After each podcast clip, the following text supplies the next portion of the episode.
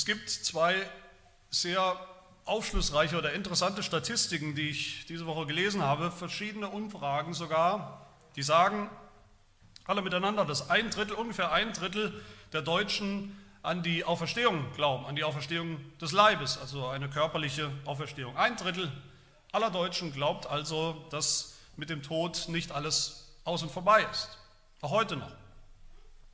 Gleichzeitig gibt es Statistiken oder dieselben Statistiken. Zum Teil sagen, dass nur die Hälfte aller Christen, römisch-katholisch, evangelisch, freikirchlich, insgesamt alle zusammengezählt, nur die Hälfte dieser Christen in unserem Land an die Auferstehung glaubt, an eine echte, leibhaftige, körperliche Auferstehung.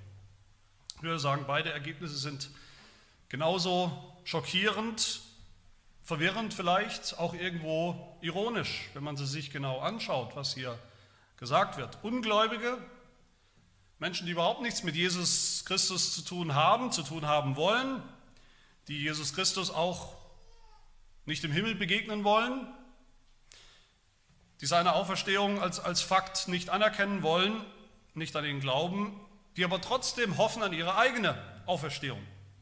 In irgendeiner Form, aus irgendeinem Grund.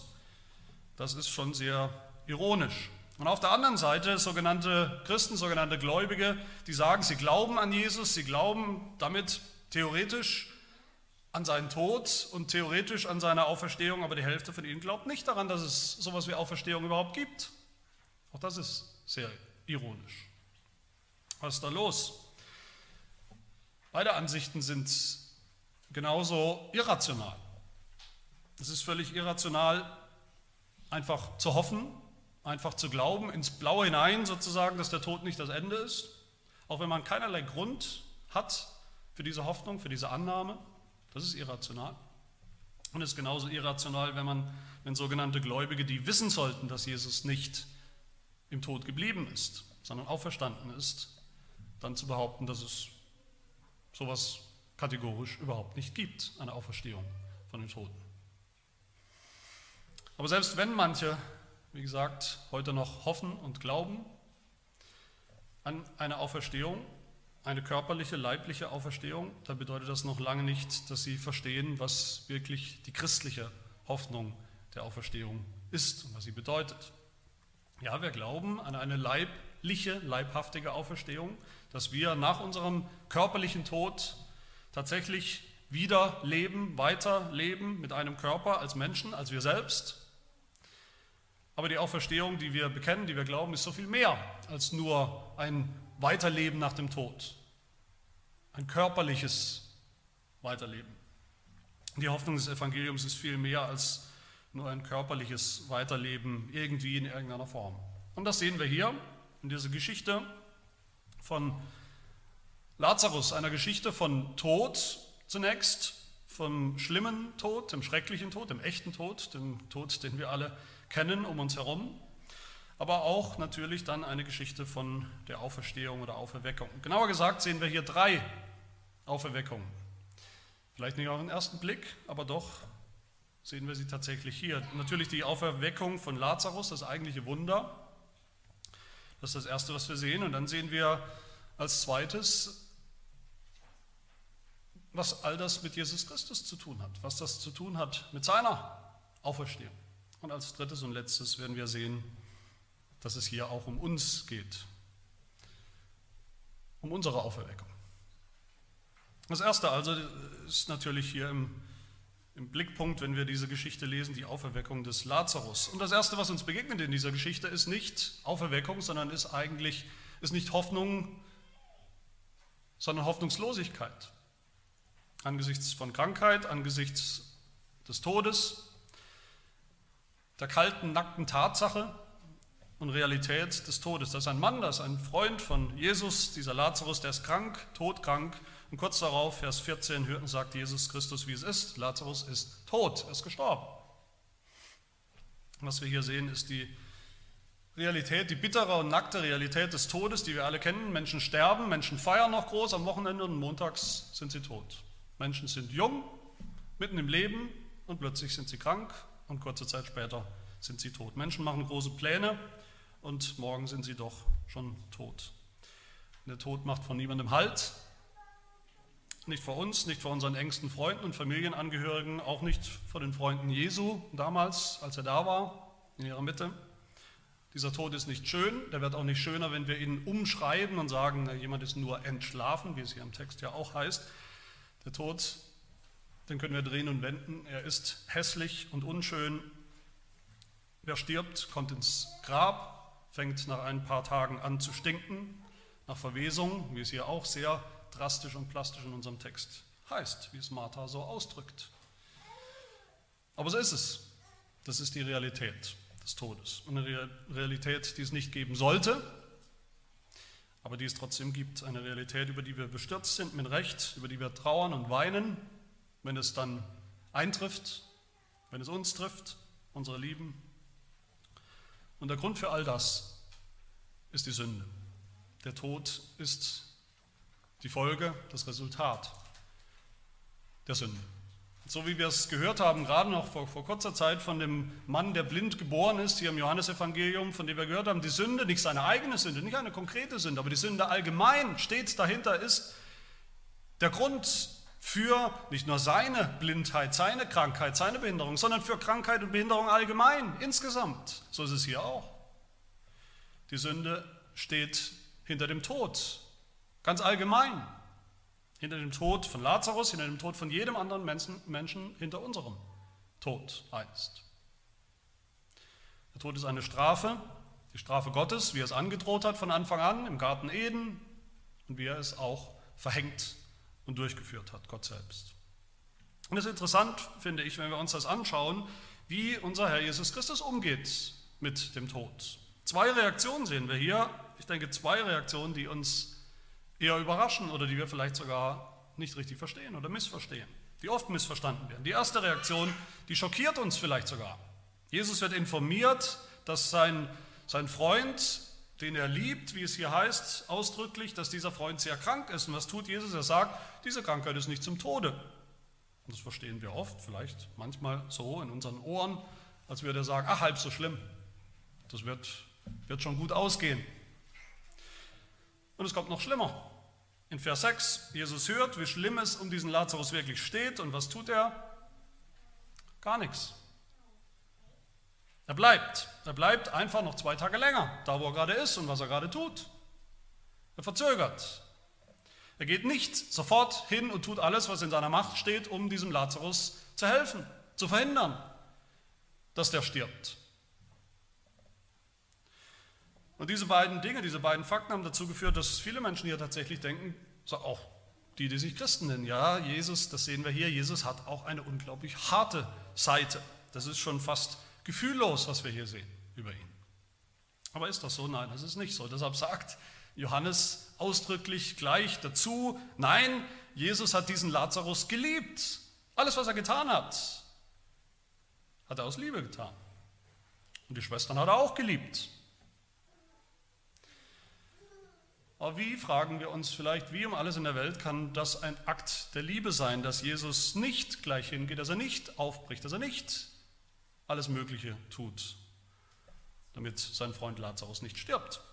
Und dazu müssen wir uns genauer die, die Details, die Zeitangaben, Ortsangaben, Zeitangaben in diesem Text hier anschauen. Jesus erfährt, dass Lazarus krank ist, dann bleibt er noch zwei Tage an derselben Stelle.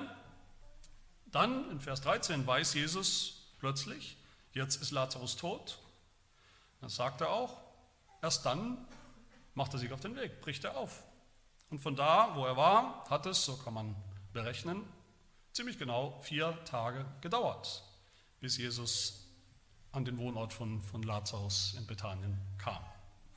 Das heißt, Jesus bleibt nicht zufällig oder weil er was Besseres zu tun hat, noch da, wo er ist, sondern er bleibt ganz genau so lange, bis er weiß, Jetzt ist Lazarus tot. Und dann bricht er auf, sodass er genau dann ankommt an seinem Ziel, wenn Lazarus genau, exakt vier Tage tot ist. Warum ist das wichtig, diese vier Tage? Bei den Juden, die ja hier das Publikum sind, gab es einen Aberglauben, einen jüdischen Aberglauben, der sagt, wenn ein Mensch stirbt, dann bleibt seine Seele, sein Geist sozusagen noch drei Tage über ihm schweben. Mit der Hoffnung, der Möglichkeit, der Geist könnte noch mal in den Leib kommen und er ist doch nicht. Er bleibt zumindest nicht tot. Erst am vierten Tag, wenn der Tote anfängt mit Verwesung zu stinken, dann fliegt die Seele weg. Erst dann ist eindeutig klar, dieser Mensch ist wirklich tot. Wäre Jesus gleich losgereist, was wir vielleicht erwarten würden, warum ist er nicht gleich los? Wäre er gleich losgereist, ohne diese zwei Tage, wäre er zu Lazarus gekommen, als der gerade mal zwei Tage tot war. Viel zu früh. Am vierten Tag war alles klar. Für jeden. Dieser jüdische Aberglaube, den finden wir so nicht in der Bibel, aber das ist der Hintergrund, warum dann auch Martha in Vers 39 so, so betont, fast schon krass ausdrückt, dass Lazarus vier Tage tot ist, dass er schon stinkt. Das heißt, Jesu Zeitplan hier ist voller Absicht. Das ist kein Zufall. Ist gewählt, um eindeutig klar zu machen, deutlich zu machen, als er kam, dass dieser Lazarus wirklich tot war. Eine Tatsache, die kein skeptischer Jude anzweifeln konnte. Und das ist die Grundlage für das Wunder, das dann kommt.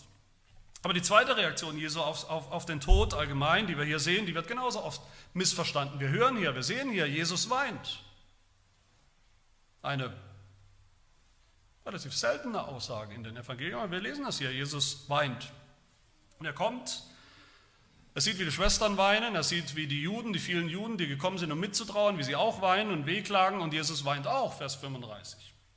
Und Vers 33 lesen wir sogar noch, Jesus seufzte im Geist und wurde bewegt. Und viele verstehen das vielleicht, wir auch, instinktiv verstehen wir das als Mitleid. Ja, Jesus ist eben genauso traurig gewesen wie alle anderen bei dieser Beerdigungsversammlung. Aber macht das wirklich Sinn?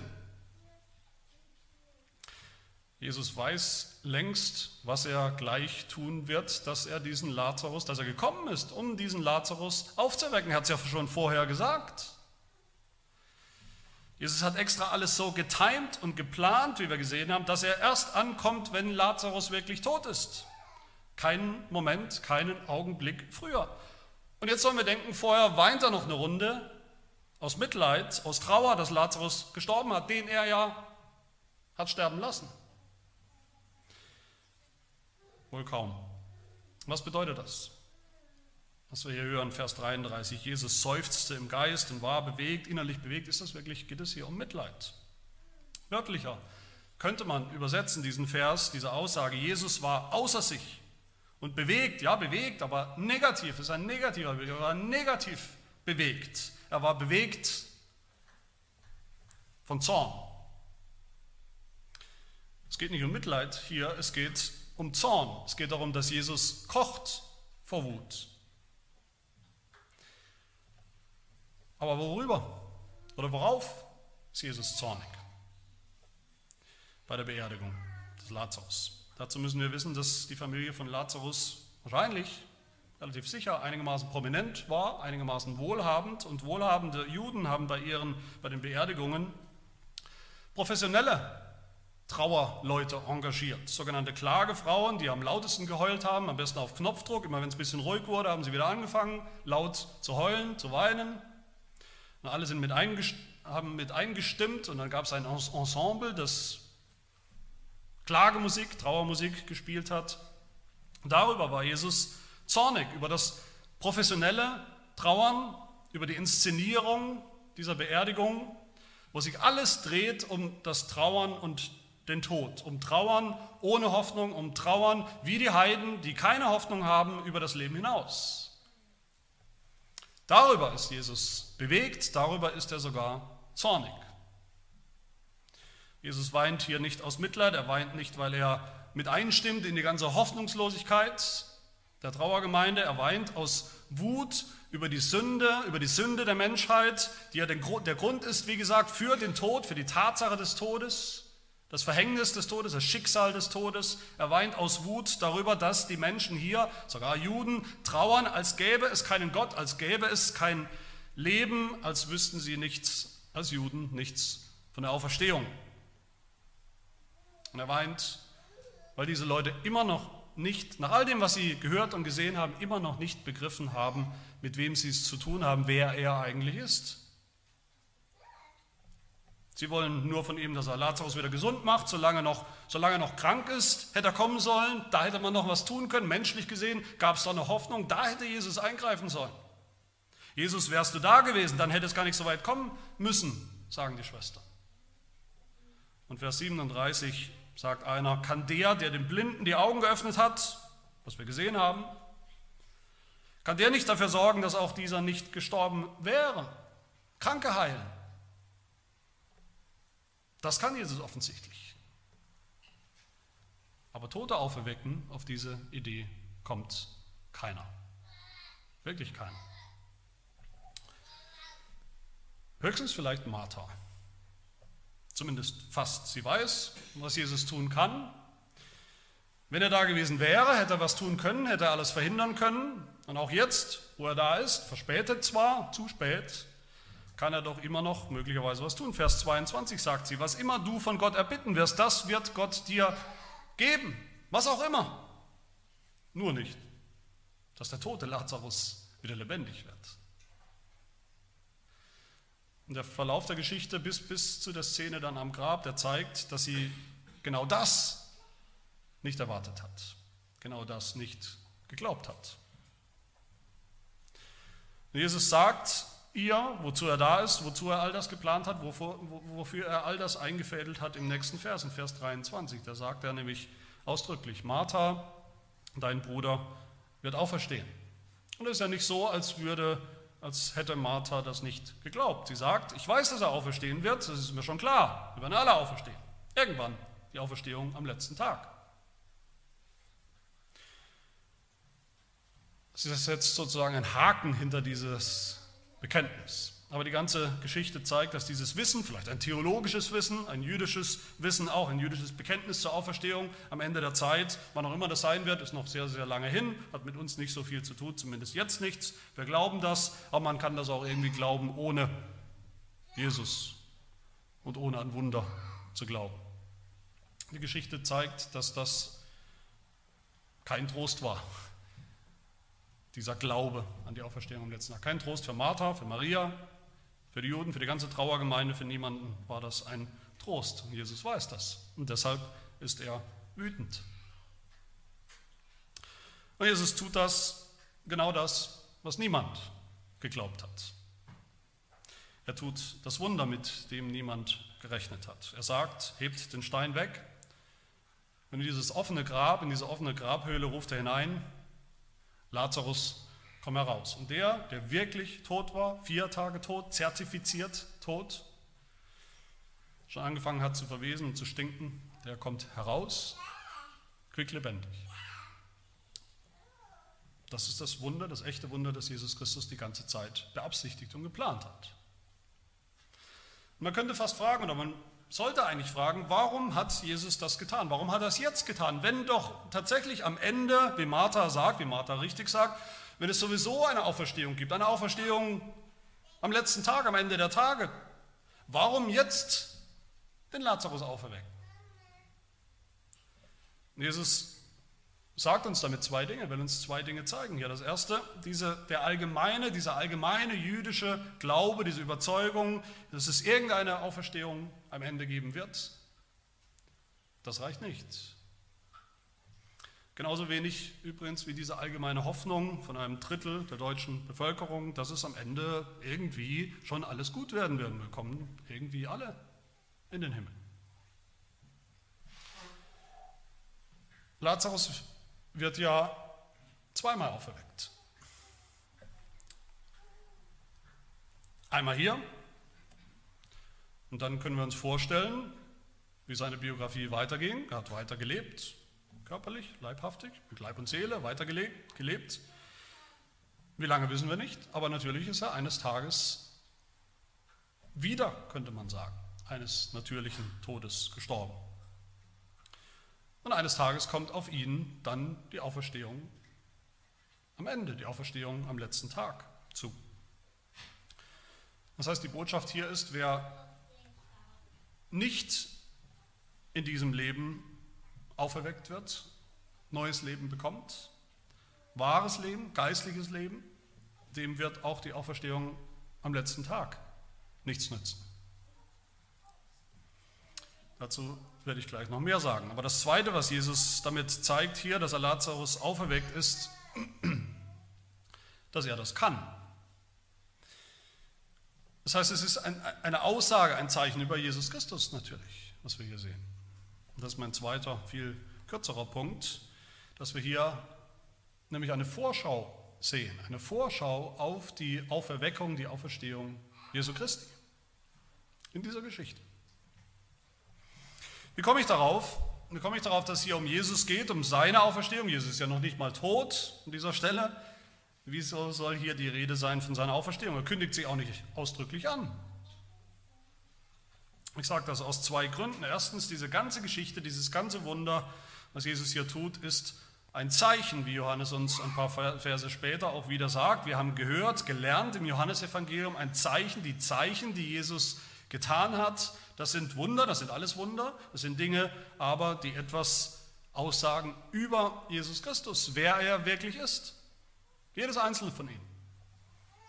Es geht also auch hier eigentlich weniger um den Lazarus, so schön das ist, die Geschichte, als es vielmehr um Jesus Christus geht, wer er ist. Das ist die Überschrift. Jesus hat nicht alle Menschen, mit denen er Kontakt kam, die gestorben sind, während seiner Lebzeit wieder auferweckt. Es war keine Regel, es war nicht sein Ziel. Er hat das punktuell hier getan, als ein Zeichen. Ein Zeichen, dass jetzt etwas ganz Neues passiert und gekommen ist, als Zeichen, wer er ist. Und natürlich haben sich die Leute gefragt, die Leute, die dabei waren, haben sich gewundert und gefragt, mit Recht gefragt, wenn einer sowas tun kann, wenn einer zertifiziert tote Menschen tatsächlich wieder ins Leben zurückrufen kann, wer ist er dann? Wer muss das sein? Und Jesus sagt es uns, falls wir es noch nicht kapiert haben, er sagt es uns in einem weiteren Ich bin Wort, Vers 25.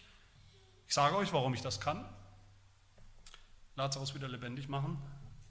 Ich bin die Auferstehung und das Leben. Ich bin der ich bin. Ich bin der Sohn Gottes.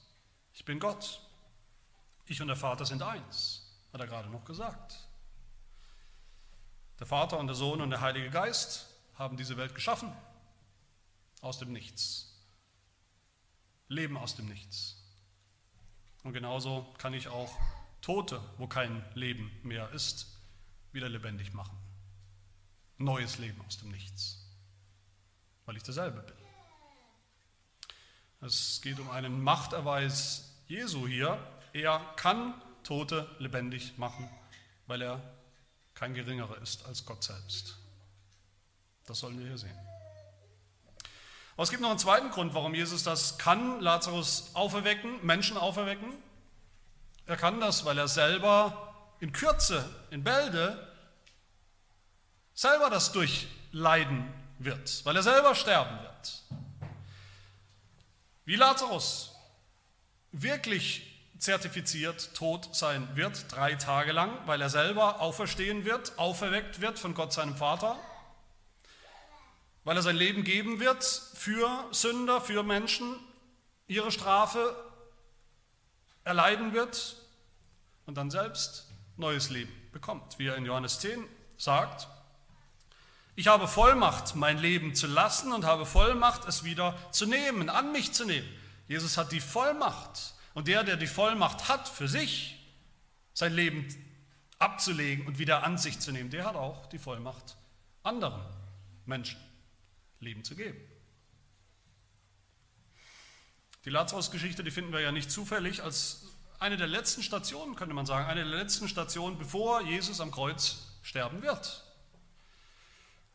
Schon wieder lesen wir übrigens nur ein paar Verse später, hier Vers 53. An jedem Tag beratschlag, beratschlagten sie, ihn zu töten. Wieder mal. Ironischerweise ist es gerade die Tatsache hier, die Tatsache, dass Jesus kommen will, dass er Lazarus auferwecken will, neues Leben schenken will, genau diese Tatsache ist es, die ihn selbst in unmittelbare Todesgefahr bringt, die ihm am Ende zumindest mit das Leben kosten wird. Wie die Jünger ja hier mit Recht erkennen. Sie sagen, in Judäa, das war doch da, wo die Juden dich gerade noch steinigen wollten. Und da willst du wieder hin. Und Jesus sagt, ja, da will ich hin, da muss ich hin. Darauf führt alles hin. Weil Jesus hier schon an seinen eigenen Tod denkt, ist es eben nicht herzlos, lieblos, dass er Lazarus sterben lässt, so wie er nämlich selbst sterben wird. Für ihn, auch für diesen Lazarus sterben wird. Man könnte denken, sogar Jesus hat Lazarus vielleicht auch deshalb auferweckt, damit der noch das Privileg bekommen wird, mit eigenen Augen zu sehen, wie Jesus ans Kreuz gehen wird, sterben wird und auferstehen wird. Weil Jesus hier schon an seinen eigenen Tod denkt, ist auch mehr verständlich, wieso er so wütend und so zornig ist. Weil Jesus nicht will, dass bei seinem eigenen Tod nur Heulen und Zähneknirschen herrscht, dass da Klagefrauen angeheuert werden, professionell getrauert wird, getrauert wird, wie die Heiden, dass da schiere, pure Hoffnungslosigkeit herrscht. Nein, wenn Jesus hier sagt über Lazarus, er wird wieder aufgeweckt, er wird auferstehen, dann redet Jesus Christus hier auch schon von sich selbst. Er selbst wird nicht im Tod bleiben, nachdem er ihn erlitten hat, voll und ganz, echt, tatsächlich, die ganze Strafe Gottes im Tod über die Sünde, wird er auferstehen, weil der Tod ihn nicht halten kann, weil die Sünde damit erledigt ist. Das ist der zweite Grund, warum er den Lazarus auferwecken konnte. Warum er auch uns auferwecken kann, weil Jesus Christus selbst gestorben ist und auferstanden ist. Für uns. Und damit sind wir bei der letzten Auferweckung, der dritten und letzten, nämlich unserer eigenen. Und auch hier gibt es genauso viele Skeptiker, die sagen, hier gibt es genauso viele sogenannte wortwörtliche Bibelausleger, die schreien, ah, wo ist denn hier die Rede von uns? Wo ist die Rede von Jesus? Wo ist die Rede von uns? Es geht um Lazarus und nicht mehr. Wo ist die Rede davon, dass er auch uns auferwecken wird? Kann und wird. Überall. Warum tut Jesus das, was er hier tut? Was ist das Ziel von all dem? Was hören wir? Das Ziel ist der Glaube. Mehrfach ist die Rede davon in diesem Text. Der Glaube ist das Ziel. Nicht der Glaube, dass eben Lazarus damals, vor all dieser langen Zeit, diesem einen Lazarus eben was unglaublich Wunderbares passiert ist. Schön und gut. Nicht der Glaube sondern der Glaube an ihn, an Jesus Christus. Dass Menschen glauben, dass Jesus der Sohn Gottes ist. Das ist das Ziel, seine Absicht in all dem, was er hier tut. Viele tun das auch. Am Ende, Vers 45, viele glaubten. Und auch zu Martha sagte er ja, zu Martha, die wie gesagt so ihre Zweifel hatte ursprünglich mit diesem Projekt Auferweckung, er sagt zu ihr in Vers 40, habe ich dir nicht gesagt, wenn du glaubst, wirst du die Herrlichkeit Gottes sehen, wirst du die Herrlichkeit Gottes in mir sehen, wirst du erkennen, wer ich bin. Alles erkennen.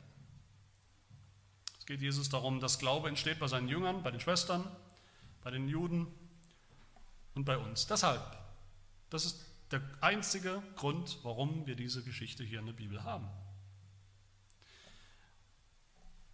Nicht als ganz netter Fakt. Okay, Jesus hat halt auch mal einen Menschen von den Toten aufweckt, damals voll cool. Darin steckt eine Lehre. Darin steckt die Lehre von der Auferstehung. Die Lazarus-Geschichte ist eigentlich ein Gleichnis. Sie ist ein Gleichnis, wirklich passiert, eine Tatsache, aber mit einer tiefen Botschaft für uns, nämlich der Botschaft, dass der, der das kann, auch uns auferwecken wird, wenn wir glauben. Und auch hier sehen wir eine doppelte Auferweckung für uns. Die erste, auch wie bei, bei uns auch, die erste hier mitten im Leben sozusagen, oder eigentlich müsste man sagen, mitten im Tod, mitten in unserem Tod Der Lazarus, den Jesus auferweckt hat, der war wirklich tot, mausetot. Genauso mausetot wie wir schon sind. Geistlich gesprochen als Sünder. Das ist unsere Ausgangslage. Geistlich gesprochen sind wir tot in den Sünden, so tot, dass wir schon stinken, dass wir schon den Geruch des Todes und der Verwesung an uns haben, zumindest was Gottes Nase angeht. So tot, dass wir keinerlei geistliches Leben in uns haben, auch nicht ein bisschen, mit dem wir arbeiten können oder mit dem Gott arbeiten kann, wenn Jesus uns nicht, einen Menschen, einen Sünder nicht auferweckt, geistlich, dann bleiben wir genau das, dann bleiben wir Sünder, dann bleiben wir tot. Dann wird da nichts kommen, keine geistliche Regung. Jesus muss uns auferwecken mitten in diesem Leben, mitten aus unserem Tod. Was nennt die Bibel? Die Wiedergeburt. Eine zweite Geburt, eine Wiedergeburt, eine zweite Geburt, weil die erste anscheinend nicht gereicht hat. Die erste, unsere leibliche Geburt, als wir geboren wurden als Baby, das reicht nicht. Das hat uns nicht zum Leben und zum Himmel geführt, sondern in den Tod, sagt die Bibel. Wir sind geboren, wir sind Sünder von Anfang an, wir sündigen weiter und wir bekommen den Tod. Es sei denn, wir werden von neuem geboren. Diese Wiedergeburt in der Bibel, wird in der Bibel beschrieben als nichts anderes als eine Auferstehung. Auferweckung von den Toten. Als Sünder sind wir tot, wir können nur leben, wenn Jesus uns auferweckt. Nichts weniger reicht. Epheser 2 schreibt der Apostel Paulus zu den Gläubigen, die, denen, die jetzt gläubig sind, er schreibt, auch euch, die ihr tot wart durch Übertretungen und Sünden, in denen ihr einst gelebt habt, Gott aber, der reich ist an Erbarmen, hat uns, die wir tot waren, mit dem Christus lebendig gemacht und hat uns mit auferweckt mit Christus. Das beschreibt den Glauben oder den Übergang vom Ungläubigsein, vom Sündersein zum Gläubigsein, vom Todsein zum Leben. Auferweckung. Oder im 1. Petrusbrief, Kapitel 1, Vers 3, schreibt der Apostel Petrus, gelobt sei der Gott und Vater unseres Herrn Jesus Christus, der uns aufgrund seiner großen Barmherzigkeit wiedergeboren hat, die Wiedergeburt, zu einer lebendigen Hoffnung durch die Auferstehung Jesu Christi aus den Toten. Die Wiedergeburt ist eine Auferstehung, unsere Auferstehung, aber auf Grundlage der Auferstehung Jesu. Diese Wiedergeburt der Anfang unseres geistlichen Lebens, unsere geistliche Auferweckung, die passiert dann auch ganz genauso, wie wir es hier sehen, die Auferweckung des Lazarus. Jesus steht vor einem Grab mit einem echten Toten. Und was tut Jesus? Er ruft. Er ruft mit lauter Stimme, heißt es hier. Sein Ruf ist das allererste und sein Ruf ist das Entscheidende. Sein Ruf ist die Ursache, die Kraft. Jesus ruft Vers 43, Lazarus, komm heraus. Und wenn wir die Situation uns anschauen, da ist ein völlig toter Mensch, dann würden wir sagen, es ist ein völlig unmöglicher Befehl, ein Befehl, den niemand, dem niemand Folge leisten kann. Schon gar nicht ein Toter. Tote können nicht gehorchen, Tote können nicht aufstehen, Tote können nicht aus dem Grab herausspazieren. Genauso wenig können Sünder aus ihrer eigenen Haut schlüpfen. Können Sünder einfach eines Tages dem Ruf des Evangeliums folgen, Folge leisten. Dem Ruf des Evangeliums, wo Jesus Christus ja auch spricht und ruft und sagt, Sünder, glaube, glaube an mich. Komm heraus, komm heraus aus dem, aus dem Gefängnis deiner Sünde. Das können wir nicht. Wir sehen als Sünder, sehen wir genauso aus, wie Gott sein Volk Israel beschreibt, auch Sünder. in Hesekiel Kapitel 37. Da beschreibt er nämlich sein Volk als ein Tal, ein ganzes Tal voller Skelette. Tote. Es ist keinerlei Leben, keinerlei Regung, keinerlei geistliche Regung oder was auch immer. Und Gott spricht da in Hesekiel 37, Menschensohn, können diese Gebeine wieder lebendig werden? Und die Antwort muss sein, äh, es, gibt nur eine Antwort. Nein, können sie nicht. Aber was sagt Gott zu dem Menschensohn? Er sagt zu ihm, Weissage über diese Gebeine, sprich zu ihnen, rufe. Ihr verdorrten Gebeine, hört das Wort des Herrn. So soll er rufen. An Tod. Das ist der Ruf, der Ruf des Evangeliums. Eigentlich völlig unmöglich. Und dann geht es weiter, so spricht Gott der Herr zu diesen Gebeinen. Seht, ich will Odem in euch kommen lassen, dass ihr lebendig werdet. Und was passiert bei Ezekiel? So weissagte ich, wie er mir befohlen hatte. Da kam der Odem in sie und sie wurden lebendig und stellten sich auf ihre Füße. Wie Lazarus. Können Sünder glauben? Können wir diesem unmöglichen Befehl folgen? Nein, können wir nicht. Es sei denn, Jesus Christus ruft uns und weckt uns auf mit diesem Ruf. Wir sind tot, wir haben keine Kraft, wir sind wie Lazarus, aber sein Ruf, sein Wort hat Kraft. Es vollbringt genau das, was er sagt, wozu er es ausspricht. Bei Lazarus und bei uns. Wenn uns dieser Ruf wirklich erreicht, der Ruf des Evangeliums, durch die Predigt, die Predigt des Evangeliums, wenn wir das hören, und dann fangen wir an zu glauben.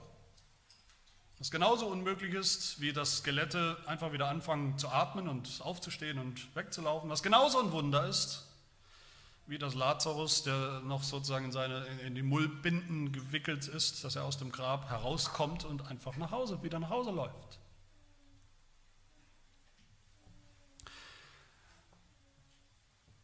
Unsere Lehrregel, die Dortrichter Lehrregel, eines unserer Bekenntnisse als Kirche, die hat einen eigenen Punkt zu diesem Thema Wiedergeburt. Und was sagt sie da? Was ist die Wiedergeburt? Das dürfte uns jetzt nicht überraschen, wenn wir das hören.